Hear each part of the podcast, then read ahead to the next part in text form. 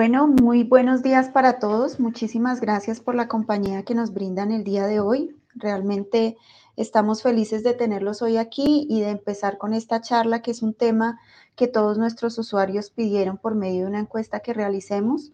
Tengo el placer de presentarles al doctor Marcelo Didier. El doctor Marcelo es médico veterinario de la Universidad de Chile, es especializado en producción animal, tiene más de 37 años de experiencia y de trayectoria en porcicultura. Es asesor y consultor para empresas porcícolas de toda Latinoamérica y actualmente se desempeña como gerente de agroindustrias La Italiana en Ecuador.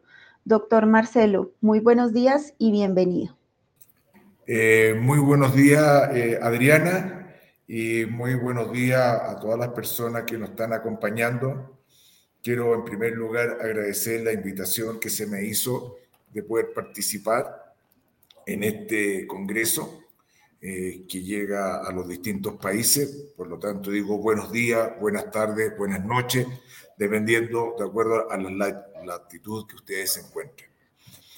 Bueno, este es un tema que no es menor, este es un tema que todos los días nosotros lo estamos viviendo y sobre todo en este último tiempo por el impacto que tienen las materias primas con respecto al costo de, producción, dado que la alimentación es, el gran, es la gran variable en que nos va a afectar el costo de producción.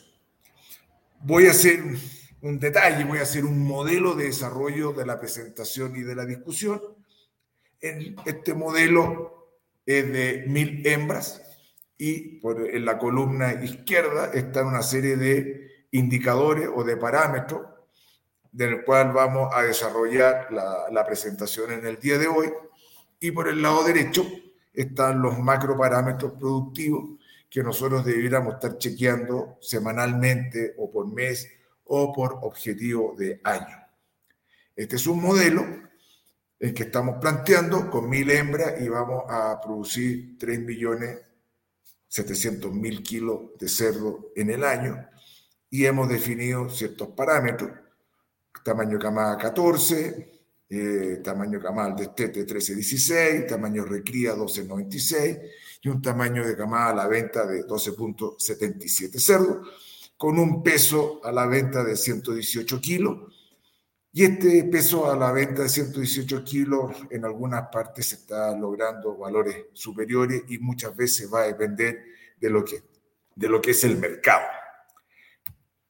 Quiero presentar el primer dato, que es lo que en mi vida profesional eh, lo he visto. No tengo 37 años de actividad profesional, tengo hoy día 42 años en la actividad profesional. O sea, tengo un lustro más de lo que indicó Adriana. ¿Qué es lo primero que uno encuentra y cuáles son los grandes problemas que uno ve en las granjas? Que la gente confunde lo que es una meta contra lo que es un valor real. Ahí hay un gran tema. Y muchas veces por tratar de, de presentar bonitos números, nos equivocamos o se equivoca el personal de la reproducción y considera que el valor de meta lo usa como valor real y ahí hay un error garrafal. Y quiero presentar este cuadro donde involucra tanto la reproducción, maternidad, la preceba o recría y la ceba y la engorda, considerando una variable tan simple que es la tasa de aparición. Si yo, si yo considero que la meta es un 90%, yo debiera hacer 2.778 montas en el año para tener 2.500 partos en el año.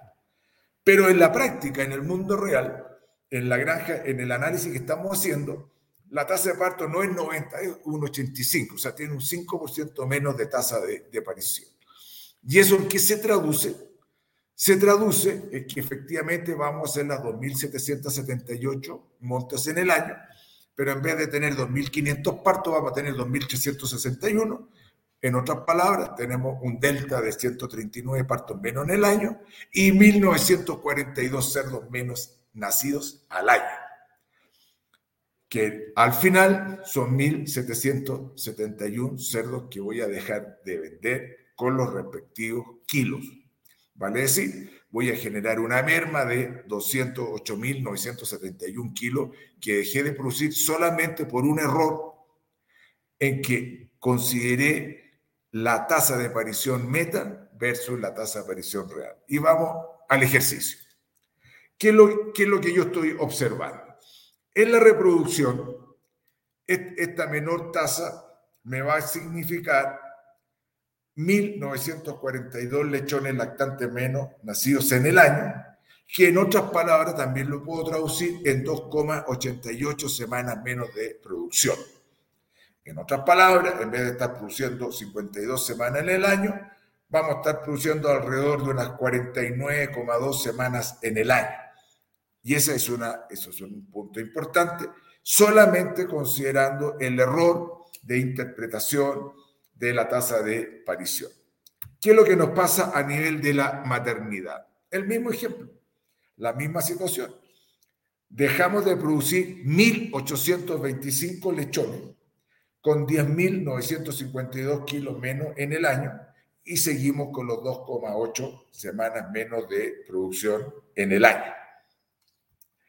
Esto mismo nosotros lo podemos ver en la, en la preseba y en la preseba se nos da lo mismo vamos a generar 1.798 cerdos menos con 53.937 kilos menos en el año. En otras palabras, estamos produciendo 34,5 cerdos menos de recría por semana. Por eso es que es importante insistir en que los parámetros las metas que nos colocamos, tenemos que siempre revisarlas en relación a los parámetros reales que estamos nosotros obteniendo. ¿Y qué es lo que nos pasa en la ceba? En la ceba pasa la misma situación. Al final, este 5% menos de tasa de aparición que no lo ajustamos de forma adecuada, significó en el año una merma de 208 toneladas de cerdos vivos al año y produjimos 34 cerdos menos vendidos semanalmente. Esta situación quiero dejarla bastante clara porque es muy común encontrarse en la granja. Por lo tanto, si partimos mal, si la génesis de la, de la granja es inadecuado, por lo tanto todo el resto no va a lograr los parámetros que nos hemos planteado como compañía o como granja. Quiero hacer un segundo análisis que es muy común en la discusión que tenemos muchas veces en las granjas, el impacto que tiene la mortalidad. Y lo voy a analizar en el sector de engorda o la ceba, y fundamentalmente el impacto que tiene la mortalidad, ya sea al principio o al final de, de la etapa de engorda. En la primera columna está la mortalidad que se nos va a generar en la primera semana de estadía en la engorda y en la segunda columna se nos presenta la mortalidad en la semana 14 de permanencia de los cerdos en la etapa de engorda. Y la tercera columna estoy planteando donde no existe mortalidad y nosotros podemos ver dos grandes temas. Cuando la mortalidad se produce al principio, la, conversión en relación a la no mortalidad es muy parecida, por no decir iguales. ¿Dónde está la diferencia? Es que genero menos kilos. O sea, la conversión es parecida a la no mortalidad, pero genero menos kilos producto de la mortalidad. Cuando tengo una mortalidad hacia el final de la etapa, ya sea recría o engorda, Ahí sí que tengo un impacto negativo sobre la conversión de alimentos, que es superior a la no mortalidad. Pero además tengo una menor cantidad de kilos generados. Vale decir, en resumen, cuando yo tengo una mortalidad hacia el final de la etapa, me impacta negativamente lo que es la conversión, aumentando el valor de la conversión, en este caso en dos centésimas, pero a la vez estoy generando una menor cantidad de kilos de cerdo que voy a llevar a la faena. Por eso que es extremadamente importante que permanentemente nosotros estemos chequeando cómo se está dando la mortalidad en la unidad de producción. ya sea en la recría o ya sea en la engorda.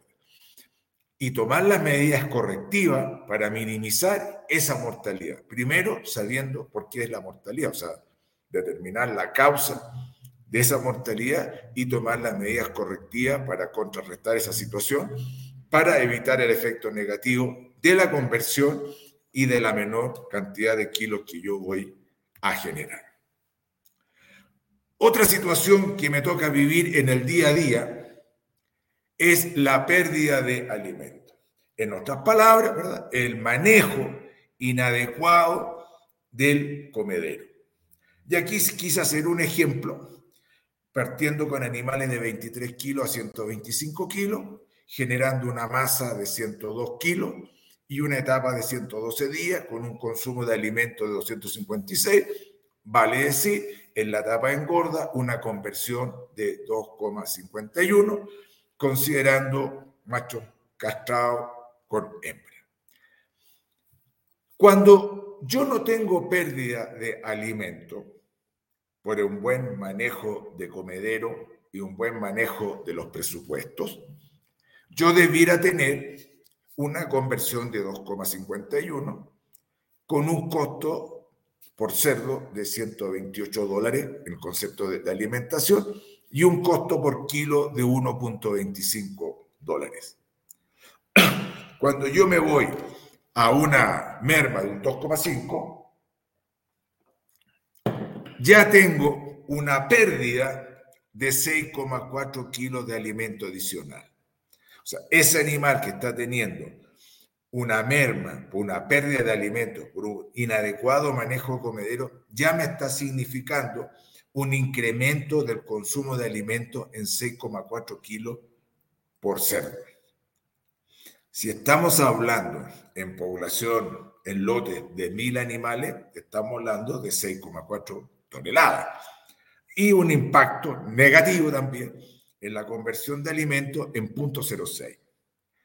Traducido en dinero, tengo un costo adicional de 3,2 kilos por cerdo y un costo adicional por conversión de 0.03 en el impacto que voy a tener en mi costo de producción.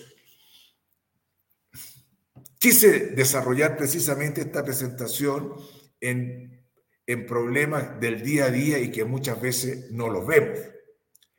Otra situación en relación al mismo impacto sobre el alimento es lo que tenemos hoy día. Hoy día tenemos un incremento de los costos de alimentación producto del alza de las materias primas, tanto eh, materias primas de tipo energético como materias primas de orden proteico. Yo quise aquí hacer un cuadro en el cual en la primera línea coloco los costos de producción. Son costos de producción por cerdo en pie. O sea, es el costo de producción del kilo de cerdo en pie expresado en dólares. Si yo me voy a la cuarta columna, donde tengo un costo de 2 dólares, coloco una serie de costos promedio ponderados de la dieta de acuerdo a la conversión que tiene la granja. Si yo tuviera una conversión de 2,5, yo debiera tener un costo promedio ponderado de la dieta de 60 centavos. Y esto es extremadamente importante conocerlo y hacer el ejercicio semana a semana, quincena a quincena, mes a mes, para saber exactamente cuál es nuestra situación.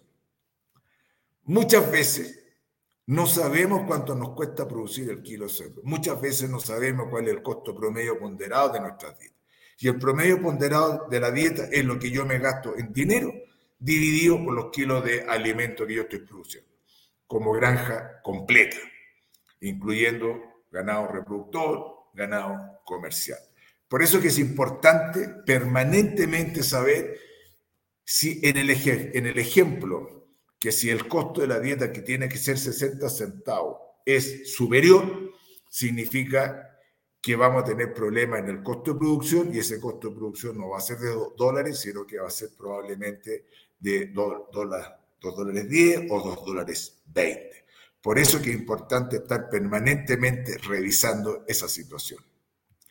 ¿Qué es lo que pasa? Entrando ya en, en otro tipo de ejemplo, pensando en lo que es la parte respiratoria. Muchas veces nosotros en la granja y en los estudios que hacemos de, pulmón encontramos daños pulmonares. Y aquí pasa, pasa lo mismo. Cuando, cuando yo tengo un daño pulmonar bajo de un 5%, me va a afectar en mi ganancia de peso en 0.015, o sea, estamos hablando de unos 15 gramos por cerdo en la etapa que estamos estudiando, que en este caso es la etapa de engorda. Por lo tanto, esa ganancia diaria de peso de 911 gramos baja a 896 y tengo un peso a la venta también reducido que me baja en 1.65 kilos expresado a la misma edad. O sea, tengo un daño en la ganancia diaria de peso que me afecta en un menor peso a la venta, por lo tanto voy generando delta negativo y eso me hace que en la práctica yo no pueda tener los kilos que yo me he planteado como organización. Este tema también es un tema que hay que revisar y de tener un programa de monitoreo de, de lo que es el estatus sanitario de la granja. Permanentemente tenemos que estar estudiando no solamente hoy día lo que estamos viendo a nivel de un tract pulmonar, ¿verdad? Sino que hoy día estamos viendo también algunas patologías distintas con respecto, ¿verdad?, a una rinitis atrófica. Como observamos en, en nuestras metodologías de, de, trabajo, cada vez que hacemos una necropsia, debemos revisar los cornetes nasales y nos vamos encontrando que hay, hay hoy día lesiones importantes a nivel del cornete y eso hace también un impacto negativo sobre el performance de los animales.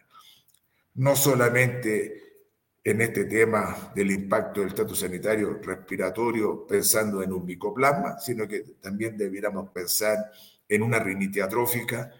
Ya se viene haciendo desde hace bastante tiempo lo que dice relación a pasterela o actinobacillus, que son patologías de mayor impacto.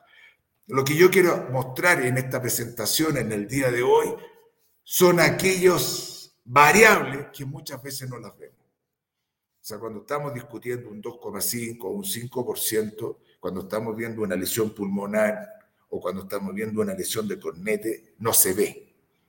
Pero sí nos está comiendo eficiencia y eso efectivamente nos va a producir un daño en nuestros costos de producción. Veamos otro ejemplo que es muy común verlo, muy común verlo, que es el impacto de la molienda. Todavía en algunas partes estamos trabajando con eh, alimentos molidos, en otras partes ya estamos trabajando con alimentos en pellet, pero quiero llevarlo aquí a la importancia que tiene el impacto de la molienda en relación a la productividad y al costo de producción. La investigación, desde hace algún tiempo a la parte, muestra claramente cuál es el impacto negativo con respecto a la molienda mientras yo aumento la molienda, o sea, mientras hago una molienda más gruesa, pues nosotros podemos ver desde 500 micrones hacia arriba, 600, 700, 800 micrones, cómo se va impactando negativamente la conversión de alimentos y por otro lado, cómo se va mejorando esta conversión de alimentos en la medida que yo voy bajando la molienda o, estoy generando un alimento más molido en, en nuestras palabras. Considerando como piso una molienda de 500 micrones, tengo una conversión de 251, un consumo de alimento en la tapa de 256 kilos de alimento y un costo de 128 dólares. En ese sentido estoy calculando, ¿verdad? Precisamente estoy calculando un costo promedio ponderado de 50 centavos de dólar. Y en este caso no tengo deltas de ninguna manera. Por el contrario, cuando me voy a, a, los extremos para hacer el ejercicio, con 800 micrones, ya no estoy consumiendo 256 kilos, sino que estoy consumiendo 265 kilos, y ya tengo un costo no de 128 dólares, sino que de 132 dólares. Vale ya ese cerdo me está costando 4,6 dólares adicionales. Por el contrario, cuando estoy trabajando con una molienda más fina, estoy reduciendo mi costo con 300 micrones, estoy con un consumo de 248 kilos y con un costo de 124 kilos con un ahorro de 3,6 kilos. Estos temas son de extrema importancia, sobre todo eh, en estos tiempos en que el costo de las materias primas, tanto los granos como los, proteicos, van con tendencia al alza y no sabemos cuándo va a parar. Por lo tanto, son estos temas, estos puntos, estos tips que nosotros debiéramos estar chequeando permanentemente en nuestros sistemas de producción, permanentemente. Por eso que quiero, quiero insistir en el día de hoy, he querido presentar fundamentalmente aquellos, aquellas variables, aquellos ejemplos en que muchas veces no los consideramos y él un poco es el dicho, muchas veces las ramas no nos impiden ver el bosque y empezamos a hacer análisis ultra fino y no nos damos cuenta que tenemos problemas tan simples como un daño en el cornete nasal, porque jamás hemos hecho a la necropsia un corte del cornete. No nos hemos preocupado de cómo, cuál es el grado de molienda que puede tener el, el alimento. Muchas veces no nos damos cuenta, ¿verdad?, eh, ¿qué, es lo que estamos haciendo con nuestro costo promedio ponderado de la dieta. Todas estas variables nos tienen que llevar. Para hacer el resumen final, yo diría que deberíamos permanentemente manejar cinco grandes números en la granja, cinco grandes números, que es el resumen de, todo lo que es la, la producción porcina. En la reproducción quiero un solo número que evidentemente se descompone de otro subnúmero, que es el número de lechones nacidos vivos por hembra al año. Y eso después lo podemos llevar a la unidad de tiempo que se llama semana. O sea, nosotros deberíamos tener una meta clara, objetivo, de cuántos lechones tienen que nacer por semana. Lo mismo en la maternidad. En la maternidad nosotros deberíamos tener claro cuántos kilos tenemos que destetar por semana. Y contra eso tenemos que trabajar en lo que es el sitio 1.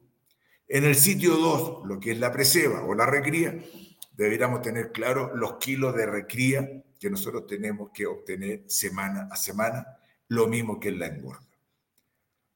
Tenemos todo lo que es la línea de producción, reproducción, maternidad, preseba y ceba, en términos de número de individuos, como también número de kilos que deben ser las metas que nosotros debemos colocar en nuestro sistema de producción. Y la conversión y la conversión general de la granja, porque es muy importante. Porque la, porque la gran pregunta hoy día es cómo mejoro la conversión de alimentos, dado el alza sostenida de las materias primas. Y por eso que hemos visto algunos ejemplos con respecto a lo que estamos conversando. Pero todo esto se resume en un tema que yo lo vivo todos los días, que es la calidad de la data. Esa calidad que nosotros tenemos que generar para tomar decisiones. Y muchas veces me doy cuenta que esa calidad es deficiente o está mal diseñada, está mal procesada o intencionalmente está adulterada. ¿Y adulterada para qué? Para presentar los números a la empresa. Pero tarde o temprano esos sistemas revientan. Cuando yo adultero la información en la reproducción, la información termina en el parto. O sea, en cuatro meses vamos a tener la verdad. Y precisamente en, el, en, el, en la etapa de este venta lo vamos a tener al final a la venta. Por eso que es extremadamente importante la calidad humana con el personal que nosotros trabajamos. La responsabilidad que tienen ellos de generar una información cierta, precisamente para poderle interpretar y esos errores, esos valores que no estamos cumpliendo, poder tomar las medidas remediales. Esa es la gran fuerza que nosotros tenemos que generar en nuestros sistemas de producción. Trabajar con un personal honesto. Honesto en el sentido que nos digan la verdad. Siempre en la granja vamos a tener algún problema, siempre. Lo importante es saber dónde está el problema. Y para eso necesitamos calidad de data, poder hacer una buena interpretación y tomar las medidas remediales concretas.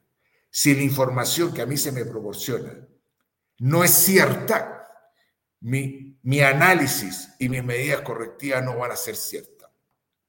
Si la información que se me entrega es cierta, mi interpretación y mis medidas remediales van a ser ciertas.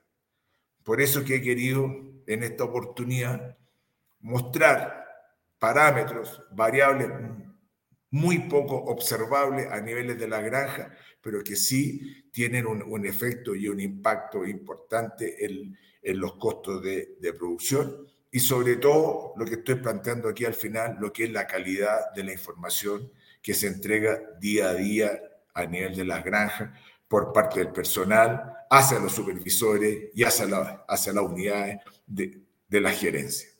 Yo no saco nada con tener información que no es cierta porque todo lo que voy a decir no tiene ninguna validez. Muchas gracias y quedo a su disposición para poder eh, responder alguna pregunta y me disculpan porque me pasé en 15 segundos. Adriana, estoy a su disposición por si hay alguna consulta o hay alguna pregunta. Claro que sí, doctor Marcelo. Muchísimas gracias. De verdad que Hacer una exposición sobre este tema no es fácil porque es un tema complejo que nos pudiera llevar casi que todo el día porque tiene muchísima tela de dónde cortar.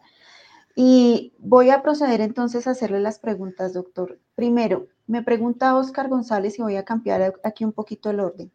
¿Tiene alguna experiencia de esa correlación económica en cuanto al índice de tos? Es decir, ¿tiene algún dato de cómo podemos comparar esto?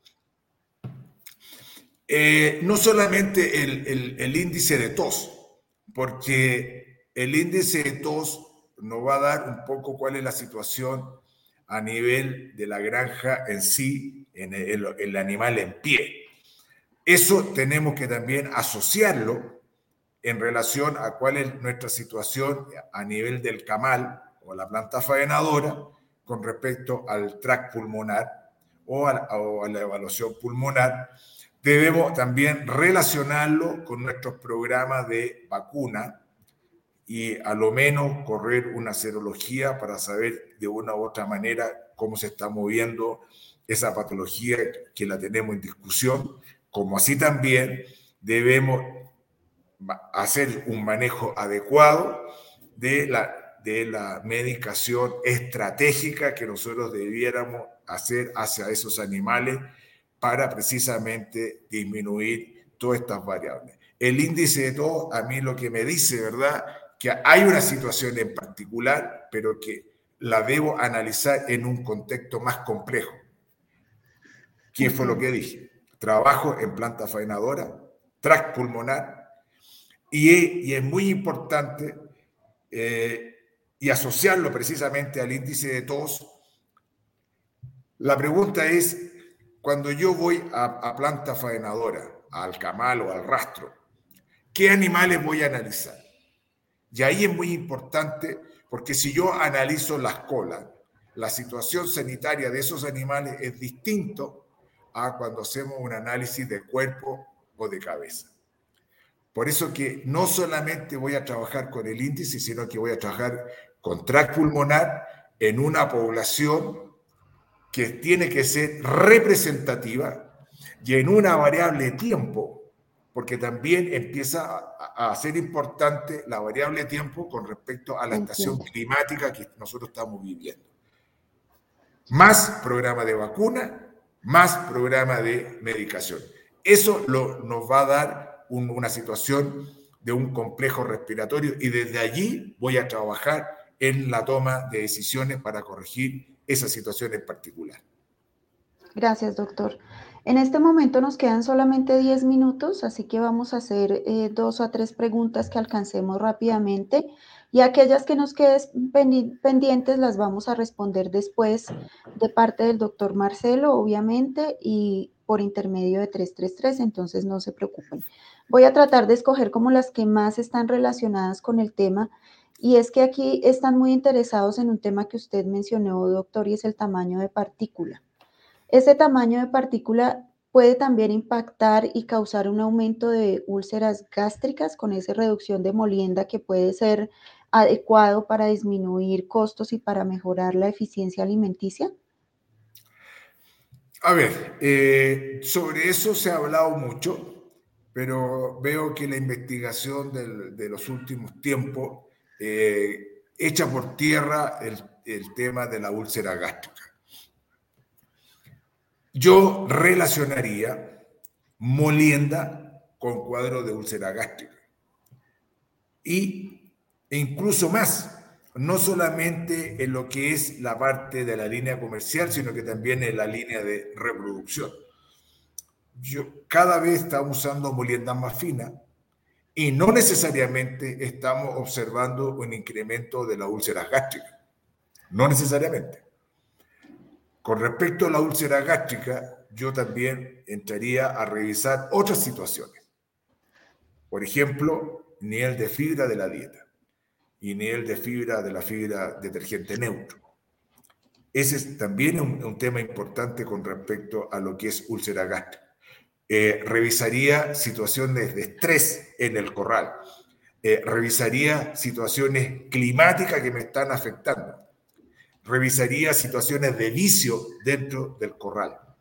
Todo eso me va a conformar lo que es hoy día el tema de úlcera gástrica.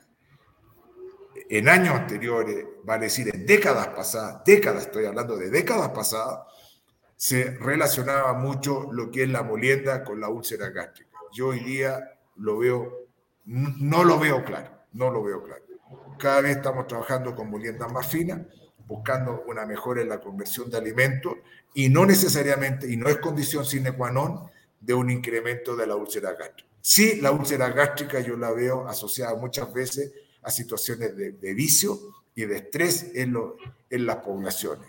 Una sobrecarga animal, un incremento de la densidad poblacional, un manejo inadecuado de lo que es el agua, un manejo inadecuado de lo que es el manejo de alimentación, eso sí me está provocando problemas de úlcera, producto ¿verdad? de una situación de estrés de los, de los animales.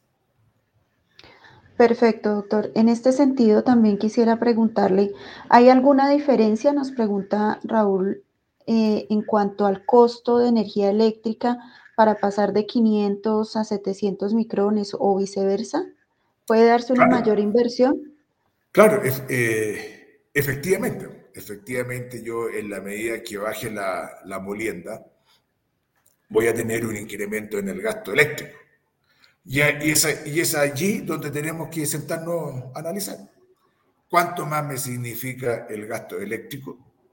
Y eso va a depender del país, va a depender de la zona, va a depender de la región, va a depender de la provincia, va a depender de la época del año.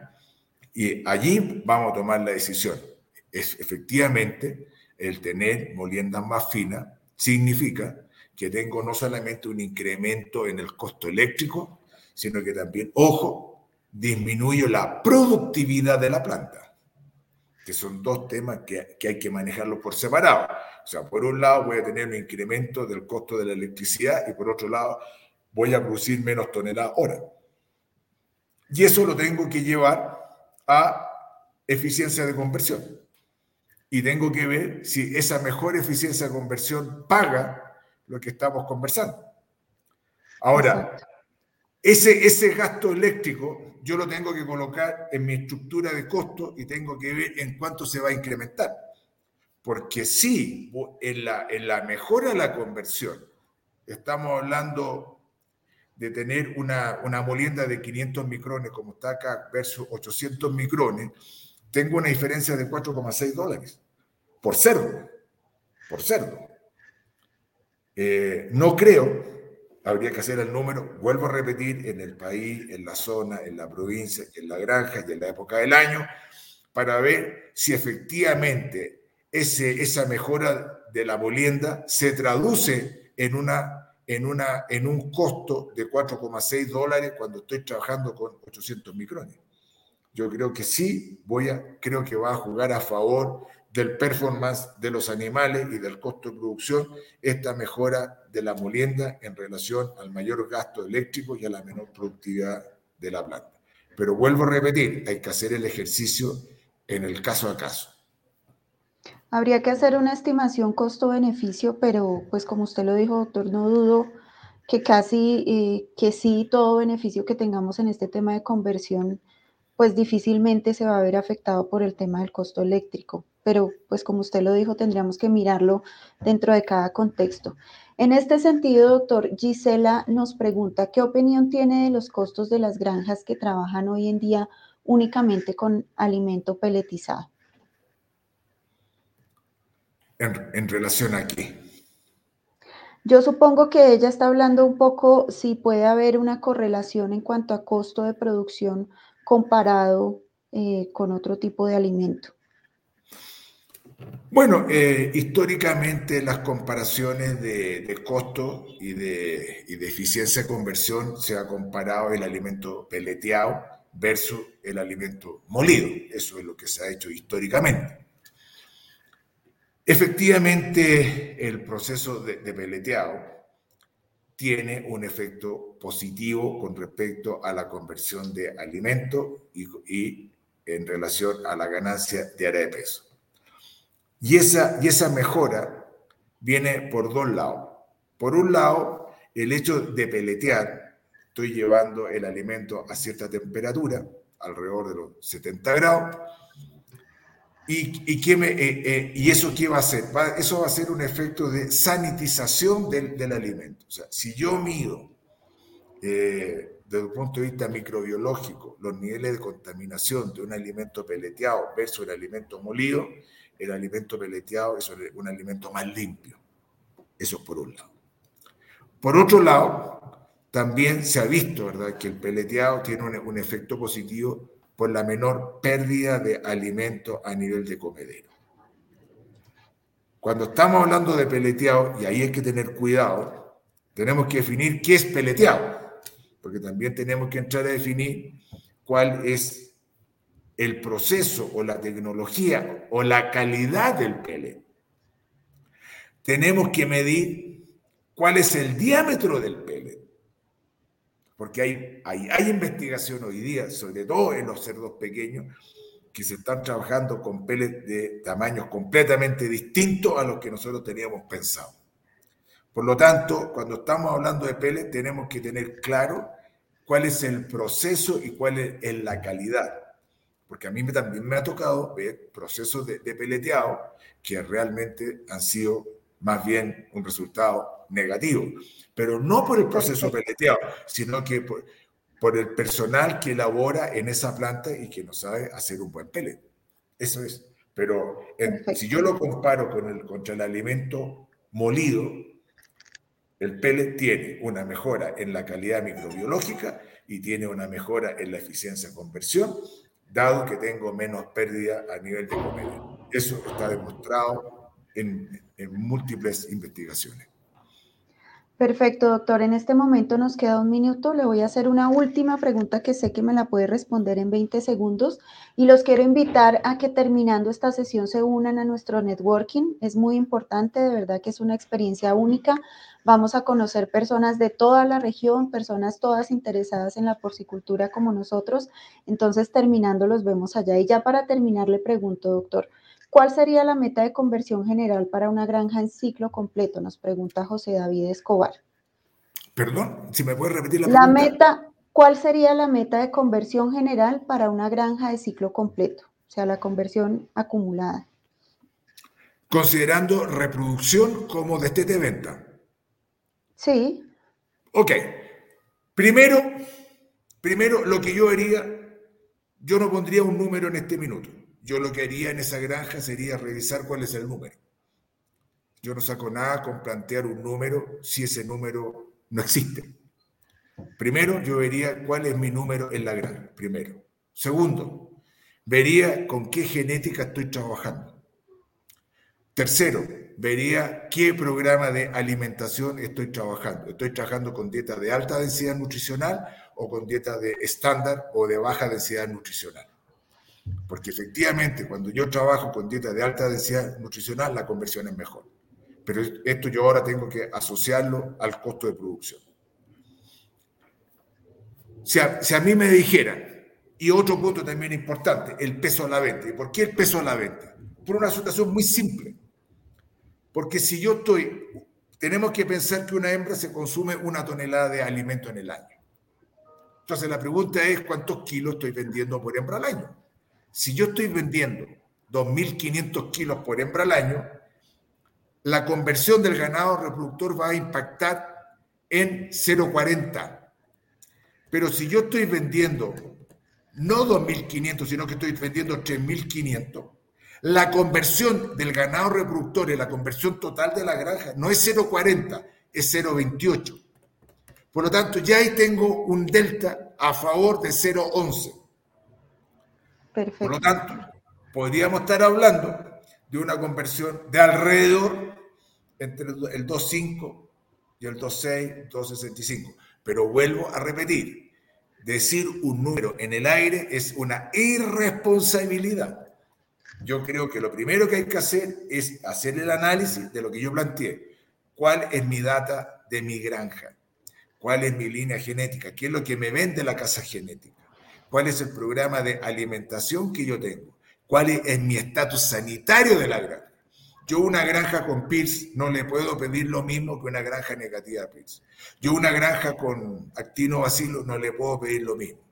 Yo a una granja con, con 10 lechones nacidos vivos o 12 lechones nacidos vivos o 14 lechones nacidos vivos, tampoco le puedo pedir los mismos parámetros. Yo vuelvo a repetir, haría un análisis de la granja y sobre eso yo me plantearía una mejora, por ejemplo, de un 5 o un 10%. Muchas gracias, doctor. Hemos terminado, nos hemos pasado un poquito de tiempo, pero es que de verdad el tema está muy interesante. Muchísimas gracias, doctor. Un abrazo gigante. Gracias por acompañarnos y nos vemos en el networking. Hasta luego. Eh, yo estoy a, su disposición, así que cualquier consulta, Adriana, que pueda surgir, usted tiene mi, correo electrónico y voy a responder en, el, tiempo adecuado. Así que, muchas gracias eh, y espero haber podido agregar algo al trabajo del día a día de cada uno de nosotros en la, en la actividad porcina. Así que nuevamente muchas gracias y quedo a su disposición. Un abrazo. Gracias.